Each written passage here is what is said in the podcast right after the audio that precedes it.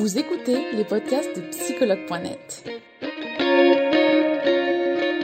Un espace dédié au bien-être émotionnel par des experts de la psychologie et de la santé mentale.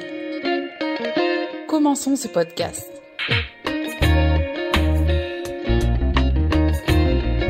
Je vous rappelle que vous êtes en direct avec Charlotte Ferrari. Je suis la community manager de psychologue.net et aujourd'hui on est ensemble pour faire ce direct sur le perfectionnisme et on va accueillir Cindy Hersen pour ça. Bonjour Cindy. Bonjour Charlotte. Comment vas-tu? Bah ça va, ça va, ça va.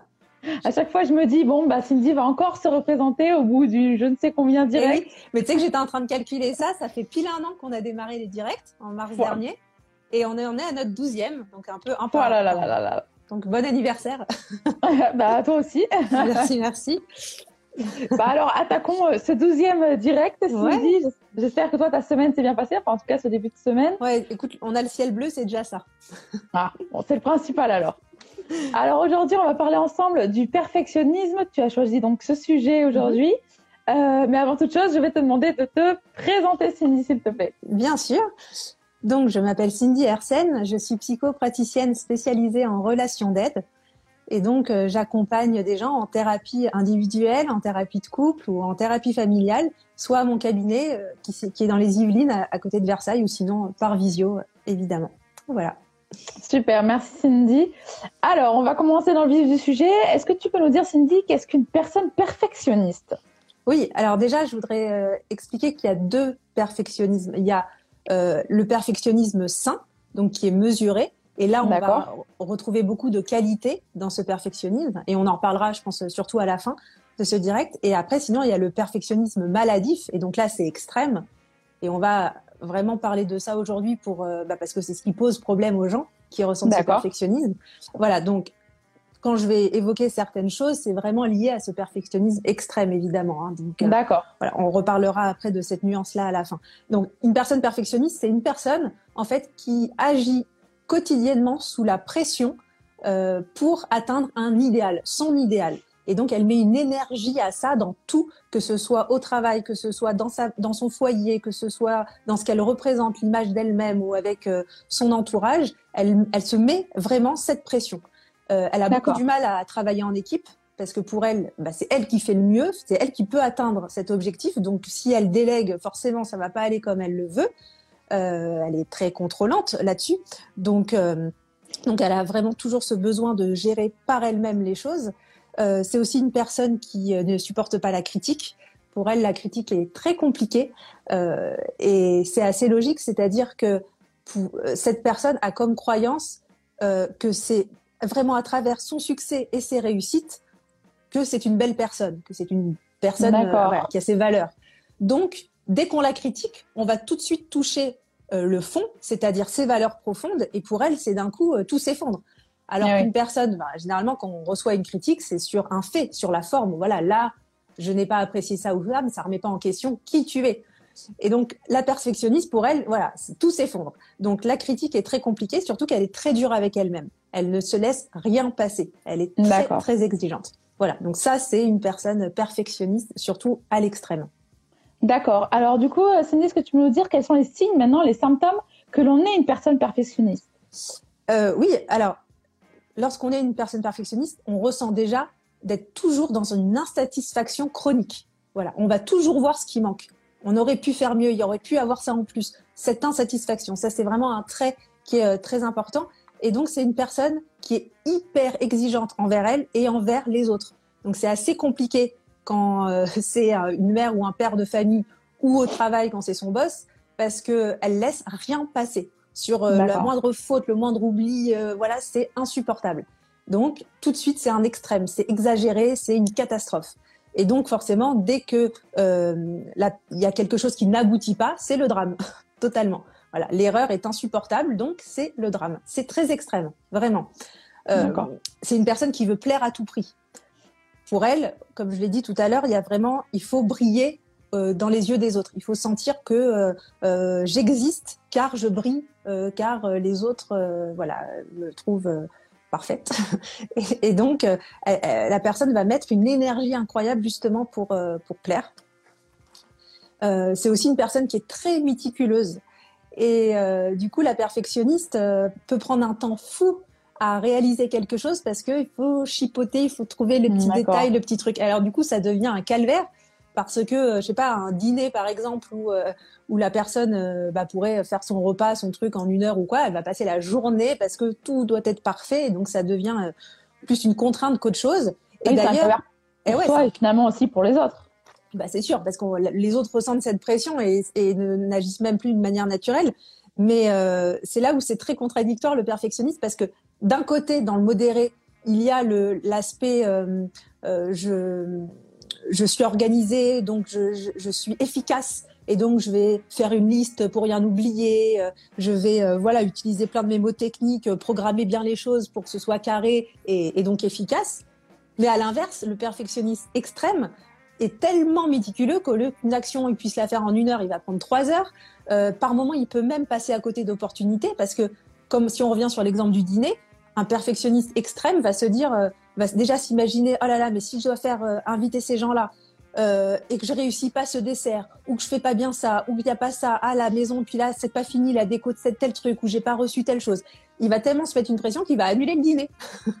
Et donc il y a des gens qui passent à côté de ça ou même une opportunité professionnelle et, se projeter déjà à se dire ah non mais ça je vais pas y arriver ou peut-être que ça euh, je suis pas encore capable. Et donc au lieu de se dire bah je tente et on verra bien et, puis peut-être que je vais apprendre et que je vais y arriver. Non, tout de suite, c'est voilà, échec, ça va pas marcher, et donc on, dit non.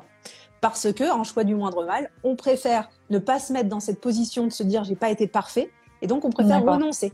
Donc le perfectionniste extrême euh, se, met vraiment des bâtons dans les roues, quoi. D'accord. Donc j'imagine que finalement, ils, ils ont pas envie d'être pris au dépourvu, ils ont pas envie de voir ça comme une faiblesse. Exactement, il faut qu'ils maîtrisent. Il faut qu'ils aient le contrôle absolu. Donc dès que c'est le doute, dès que c'est le point d'interrogation, c'est hyper anxiogène pour eux. Et donc du coup, ces personnes-là, autant dire qu'ils n'ont aucun lâcher prise et qu'ils ont ils ont beaucoup de mal à se détendre. Et d'ailleurs, si un perfectionniste, tu lui demandes de rien faire, c'est-à-dire bah attends, pose-toi là une heure et puis fais rien quoi. Mais pour lui, c'est un calvaire de rien faire. C'est mais cette heure-là, j'aurais pu être productive, j'aurais pu faire ça, j'aurais pu. Euh, et donc c'est de rien faire, c'est insupportable. Ça paraît fou pour des gens qui aiment bien euh, se reposer, évidemment, mais vraiment, c'est insupportable. Et ça, c'est vraiment pour le perfectionniste extrême. Voilà. En gros, euh, les signes.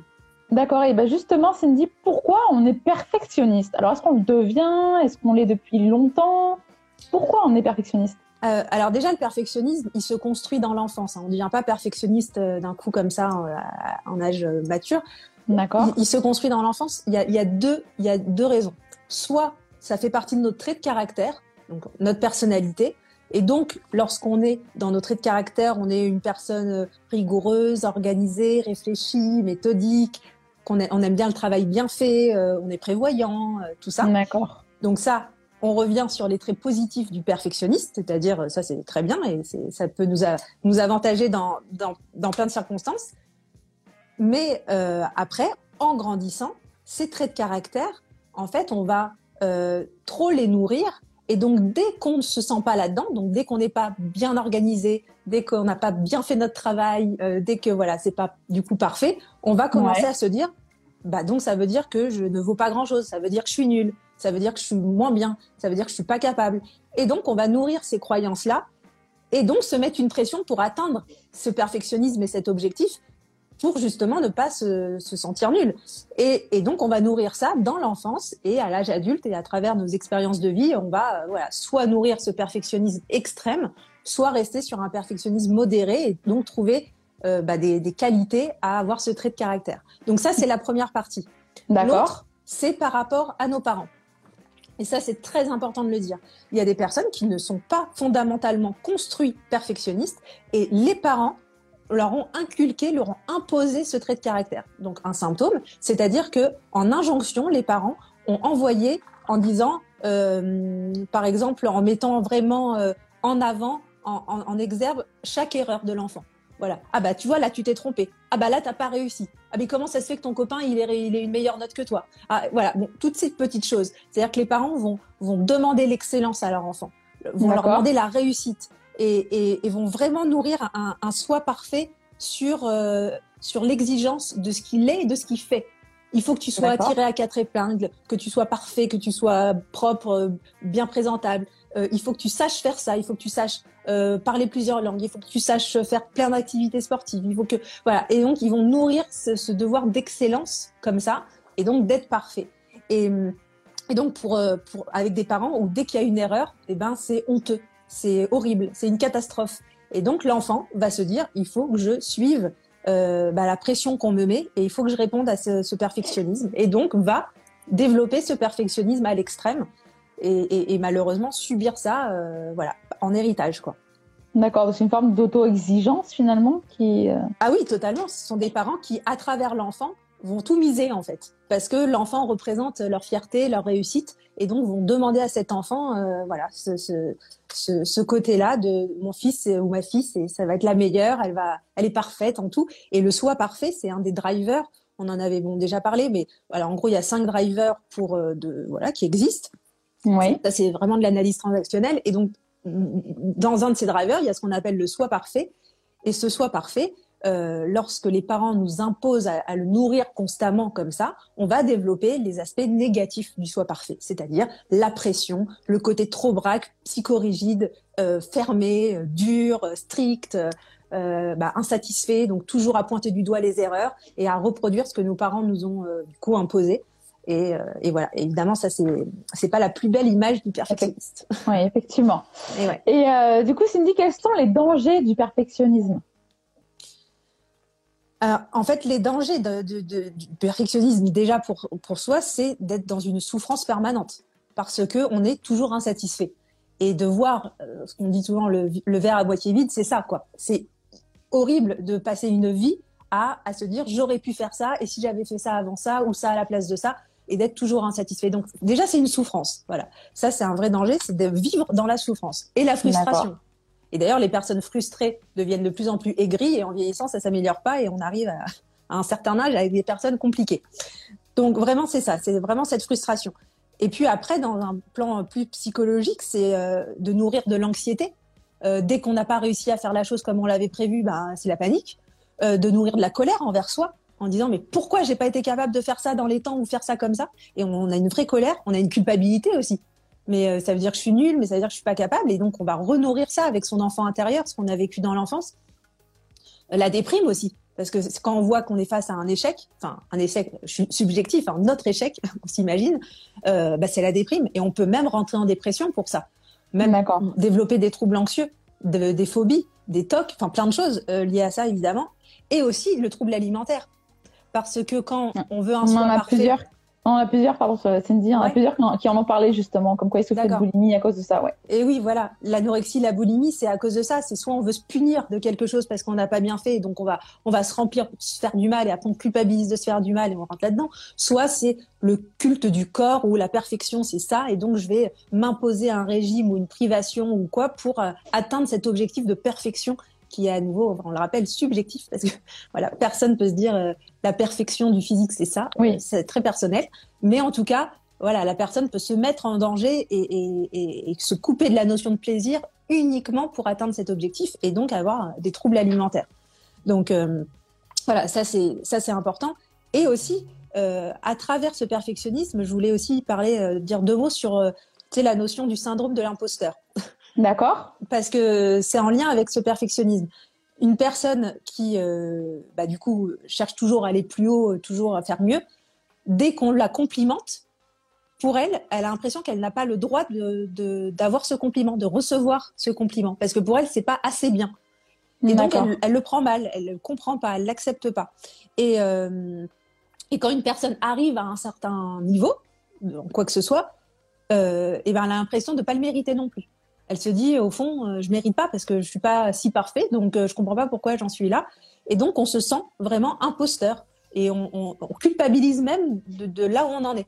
Donc euh, c'est pour ça que je, je voulais en parler parce que c'est aussi intéressant effectivement. Ouais. Et bah, du coup, Cindy, comment on peut soigner ce perfectionnisme? Est-ce qu'il y a des solutions à ça? Oui, alors il y a des solutions heureusement. Alors déjà, la, première chose, c'est essayer de, de, travailler sur la pression. Euh, un perfectionnisme va toujours se dire il faut que je dois faire, je dois faire ça, il faut que je fasse ça. Toujours des obligations. D'accord. À, à, travers ça, on se dit, mais à quel moment je peux me donner des permissions, du coup? J'ai envie de, ça me fait plaisir de, euh, d'être, euh, voilà, un peu plus là-dedans. Et, et, quand on s'entend dire, il faut ou je dois, dire, mais est-ce que c'est vraiment une obligation? C'est-à-dire, il faut que euh, j'emmène mon enfant à l'hôpital parce qu'il il est malade, ou, ok, c'est une obligation, mais euh, c'est pas, il faut que là je fasse du sport, ou il faut que je fasse ça. Bon, bah, j'en ai envie, ça me fait du bien, ça me fait plaisir c'est pas une obligation. Et donc, vraiment de, de, de, développer cet aspect, euh, ce que j'explique souvent à mes patients, ce côté de mettre de la rondeur dans un carré. Voilà. C'est-à-dire que le carré, c'est le perfectionniste. Et dedans, on met du rond, on met de la souplesse. Et, euh, et on s'accorde cette notion de, de, plaisir et essayer de tendre vers un lâcher prise, justement, de s'accorder euh, voilà, ce, cette notion de, de, souplesse envers soi. Et donc, euh, euh de travailler aussi sur l'aspect du, contrôlant. Comme je te le disais tout à l'heure, une personne perfectionniste est toujours très très contrôlante. Et ça c'est lié on en a on en avait parlé plusieurs fois dans les blessures de l'enfance la blessure de trahison. Et c'est vrai que quand on se sent trahi on a notre sous-personnalité paranoïaque qui est à fond sur qui vive et qui se dit non mais là il faut que j'anticipe tout, il faut que je gère tout, il faut que je c'est moi qui maîtrise la chose parce que sinon ouais. euh, forcément il va m'arriver des mauvaises voilà, choses. Il va m'arriver des mauvaises choses et donc on est ultra contrôlant et donc le masque du contrôlant à travers ça. Et donc pour le, le travailler, c'est vraiment de d'essayer de, de, de, percevoir quand la personnalité paranoïaque est là et de se remettre dans, dans le contexte et d'être plus objectif en fait, de dire mais non là il y avait ça, il y a telle solution, là c'est pas si grave, là voilà, et, et, et de rééquilibrer cette, euh, cet état-là sur l'aspect du contrôlant pour, euh, bah, pour être euh, du coup plus détendu et ne pas toujours voir le mal partout. D'accord. Ensuite, par rapport à ce que je t'ai expliqué sur euh, le pourquoi on est euh, perfectionniste, bah, déjà se dire est-ce que vraiment ce sont nos traits de caractère ou est-ce que ce sont les injonctions de nos parents? Parce qu'en fonction de ça, on travaille pas ça de la même manière. Et si ce sont les injonctions de nos parents, eh ben d'accepter de s'en libérer. Et ça, c'est un travail qu'on fait en thérapie vraiment ce qui on appartient au scénario de vie, c'est-à-dire papa, maman, et de se, oui, je suis bien le fils ou la fille de, de papa et maman, mais c'est pas pour ça que je dois euh, me prendre dans mon sac à dos euh, tout ce qu'on m'a imposé et d'être d'appartenir à cette lignée euh, de perfectionnistes si j'en ai pas envie. Ouais. Donc ça, c'est un travail. Ensuite, si ça fait vraiment partie de nos traits de caractère, il y a déjà l'écriture, c'est-à-dire que à chaque fois qu'on perçoit que notre perfectionnisme nous joue euh, joue en notre, en notre défaveur, c'est-à-dire qu'il nous, nous, nous, nous, porte préjudice, et ben le oui. noter, de dire voilà là, mettons quand on revient sur l'histoire du dîner que j'expliquais tout à l'heure, oui. euh, ah bah au lieu de, de, prendre plaisir à faire ma petite tarte ou à faire mon petit plat et d'être heureuse de passer ce dîner, je me prends la tête depuis plusieurs jours sur ce que je vais faire, euh, je prends toute ma journée pour ça, et voilà, et ben de le noter. Euh, bah là, ça me, j'apprécie pas le fait de, de mettre autant de pression pour ce dîner. Et ben de le noter. Et au fur et à mesure, plus on note les choses, plus on se dit bah, comment je pourrais arrondir ça? Est-ce que le fait de voilà de me dire bah, j'ai que deux heures et puis si en deux heures j'ai pas tout fait quand ils arrivent, et bah, c'est pas grave. Si ma tarte elle est ratée, bah, c'est pas grave. C'est quoi le plus important? Bah, Le plus important c'est qu'on passe un bon moment et, et, et, de prendre conscience de ça en, en notant dès qu'on voit que le perfectionnisme euh, nous convient pas. Ça, je pense que c'est important. Et puis aussi de prendre du recul à chaque fois de se dire mais bon au pire euh, si euh, euh, cette situation ne, se passe pas dans ma perfection à moi, oh, qu'est-ce qui arrive? C'est quoi le, le, le, scénario catastrophe? C'est quoi le Qu'est-ce qui peut arriver? Et en fait, de, ré, de réaliser qu'il n'y a pas de drame la plupart du temps, que c'est pas ouais. grave. Et donc, euh, bah, si c'est pas grave, il y a moyen quand même de relativiser et de mettre son curseur un petit peu plus euh, au milieu et d'équilibrer ce perfectionnisme. Euh, et puis donc, comme je te le disais, c'est de travailler sur la tolérance, en fait, une tolérance envers soi, euh, de travailler cette souplesse, euh, même Alors à comment, travers. euh, Comment on peut travailler finalement cette tolérance envers soi? Bah, cette tolérance envers soi, c'est déjà de se donner des permissions. Voilà, je m'autorise l'erreur, je m'autorise à pas savoir, je m'autorise. Et à chaque fois de se dire, allez, tous les jours, je m'autorise quelque chose. Déjà, ça peut être un bon exercice. Il y a aussi se valoriser. Euh, se valoriser, même dans les traits, comme je te disais, du soi parfait. Euh, donc, dans les traits positifs du perfectionniste, de se valoriser. Ah, mais en même temps, là, je suis fière de moi parce que c'est vrai que je suis organisée. Je suis fière de moi parce que euh, là, on peut compter sur moi. Je suis fière de moi parce que euh, euh, voilà, j'ai pas pris 40 kilos là, enfin, je sais pas, pendant ma grossesse, et je sais que je, je me sens encore bien dans mon corps. Et ça, c'est le perfectionnisme modéré. On se respecte en fait à travers ça, et on est fier de soi. Donc ça, c'est important. Et puis cette souplesse aussi, même on l'a aussi dans le corps, parce que tu sais, les perfectionnistes, ils sont rigides du coup. Tu les vois arriver là, ils sont tout raides. Donc du coup, et, donc du coup, euh, travailler la, souplesse, même en faisant du yoga, du stretching, euh, de, des respirations profondes, tout ce qui est lié à la méditation, à tout ça, se dire allez, je lâche prise, je suis souple, je respire, je mets du rond, Enfin, voilà, je donne plein de symboliques comme ça pour que ça puisse être euh, parlant. Oui. je pense que c'est très parlant parce qu'on a beaucoup de commentaires qui disent qu'ils comprennent et ils ont euh, tout à fait compris ta métaphore euh, du dîner d'ailleurs. Bon, bah tant mieux. Parce que déjà que là, on, on peut même plus se voir, alors qu'on pourra dîner ensemble, au moins que ça se passe bien.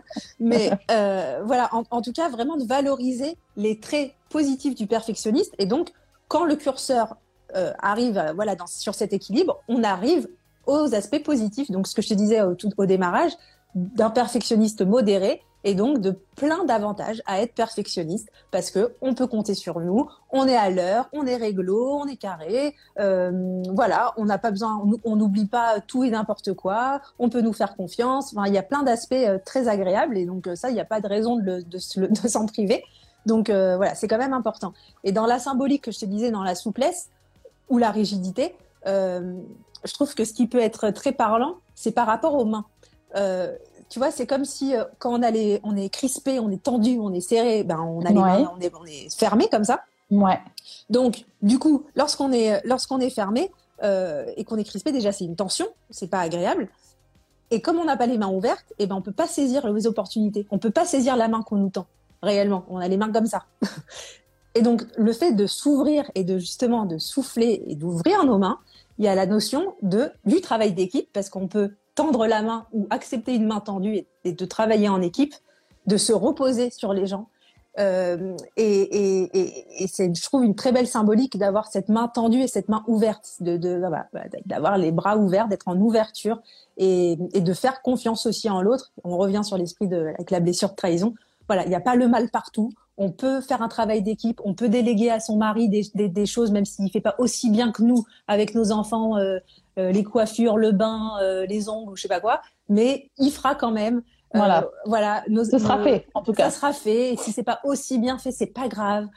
Voilà. Et, et, cette notion, un petit, voilà, de souplesse, quoi. C'est pas grave, il n'y a pas mort d'homme, on n'est pas en train de d'opérer quelqu'un euh, et de c'est pas je sais pas entre la vie et la mort. et à chaque fois de ouais de se rappeler ça, je pense que c'est hyper important.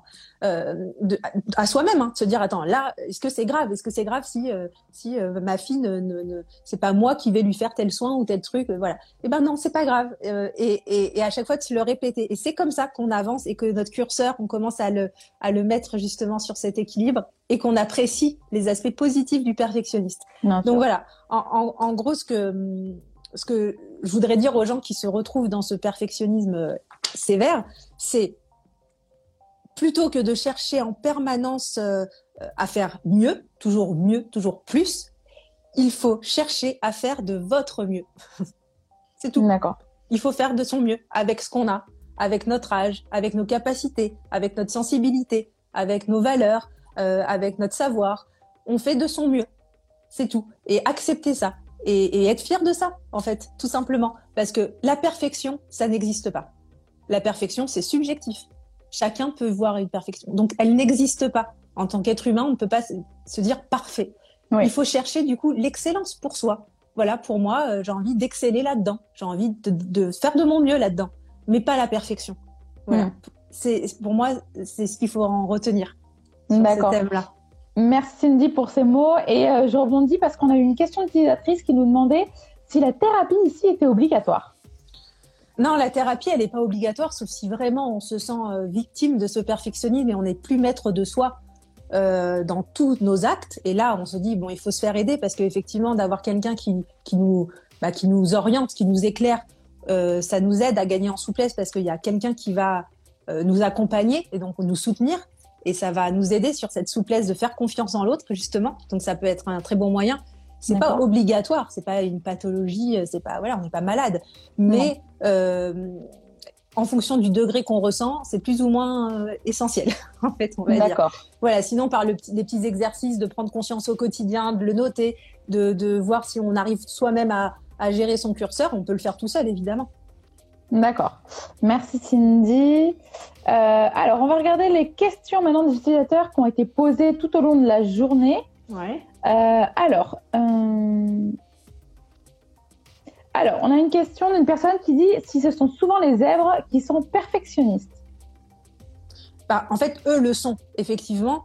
Mais ça, on, bon, on va pas rentrer là-dedans maintenant parce que c'est très particulier. Mais effectivement, oui, eux le sont et ont une perception euh, euh, de, de, la perfection du détail, du côté méticuleux euh, très exacerbé.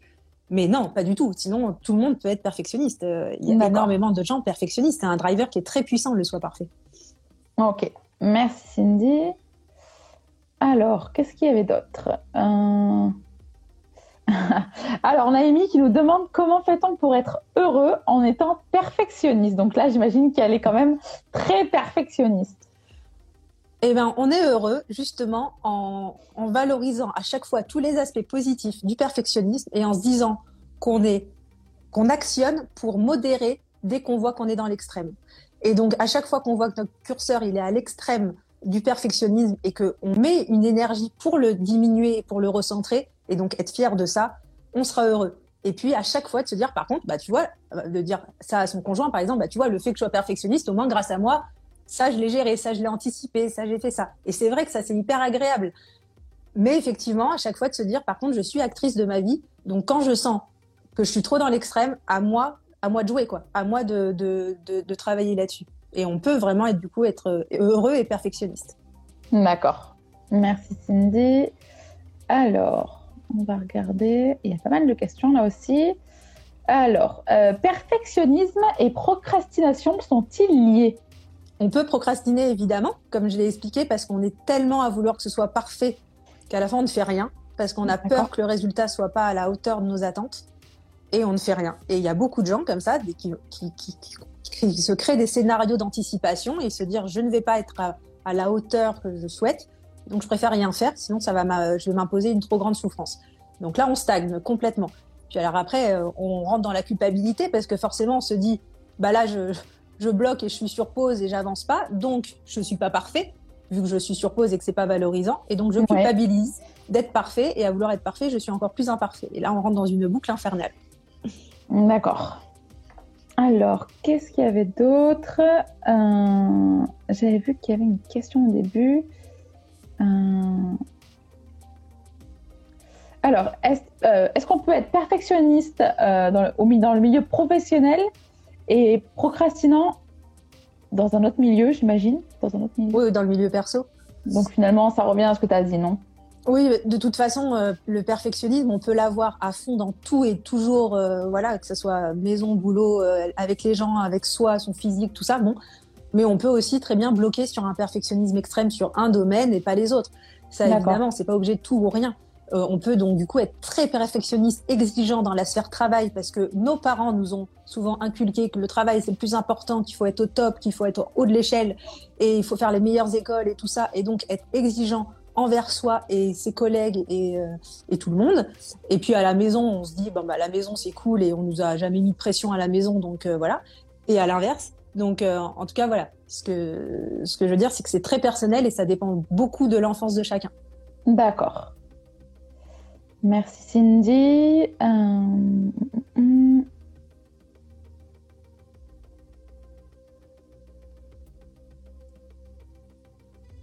Alors, le perfectionnisme n'est-il pas être trop exigeant avec soi-même?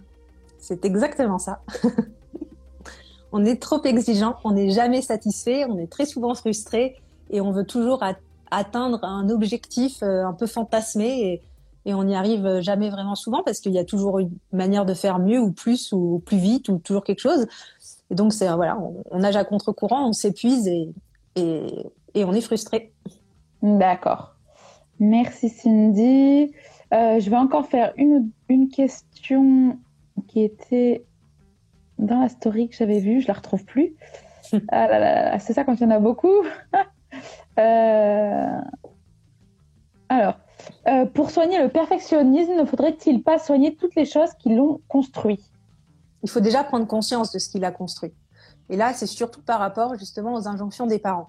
Si c'est par rapport à nos traits de caractère, on est comme ça, ça fait partie de nous et, et, ce sont aussi de belles valeurs. Donc, faut l'accepter et utiliser le bon côté.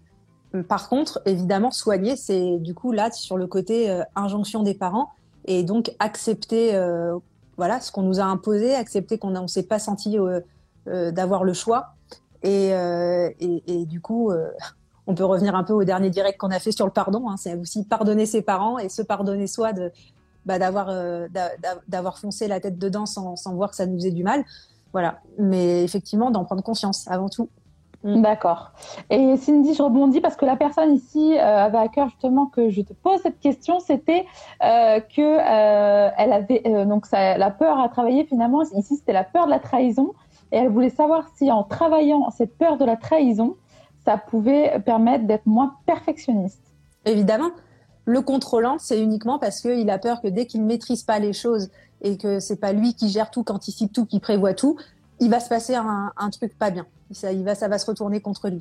Et donc cette croyance-là très parano, euh, du coup par rapport à justement à cette blessure, euh, forcément, si on, c'est pas uniquement à cause de cette blessure qu'on est perfectionniste, évidemment, comme je l'ai expliqué, mais oui, on, on, on, peut souvent euh, voir quand on travaille les blessures de l'enfance que c'est surtout cette blessure qui est mise en avant et qu'effectivement il faut travailler dans un sens plus large pour euh, voilà pour, pour, pour pour bien la, la soigner. D'accord. Euh, euh, euh, on va faire une dernière question, Cindy. Être perfectionniste et la peur du regard des autres, est-ce que ça a un lien finalement? Ça a un lien parce que, comme j'expliquais, on a besoin de, briller au travers le regard des autres pour se sentir valorisé et exister et donc une belle personne. et donc, c'est très important le regard de l'autre. Déjà, parce que c'est un peu le reflet du regard qu'on a sur soi. Euh, et donc, euh, comme on veut un regard sur soi parfait, on veut que le regard de l'autre soit parfait et nous perçoit parfait.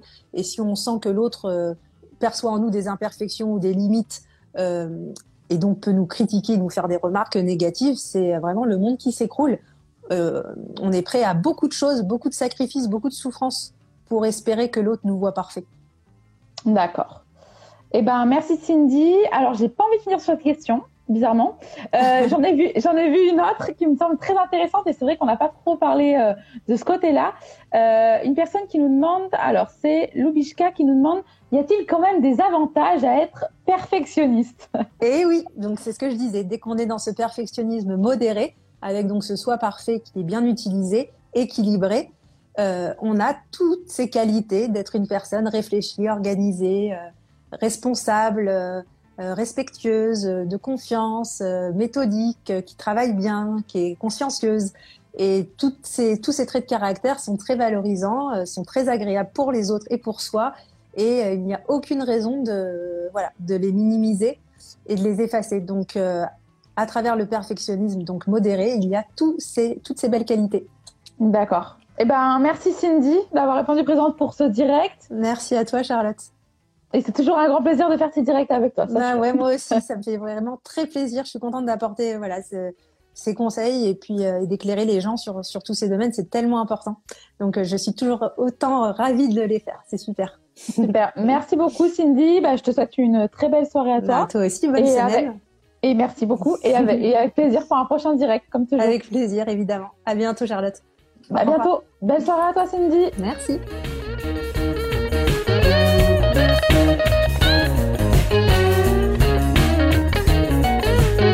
Nous espérons que vous avez aimé le podcast d'aujourd'hui. Souvenez-vous que tous ces sujets sont disponibles sur notre site psychologue.net et que vous pouvez également voir la vidéo complète sur l'Instagram TV sur psychologue.net. Rendez-vous dans notre prochain podcast.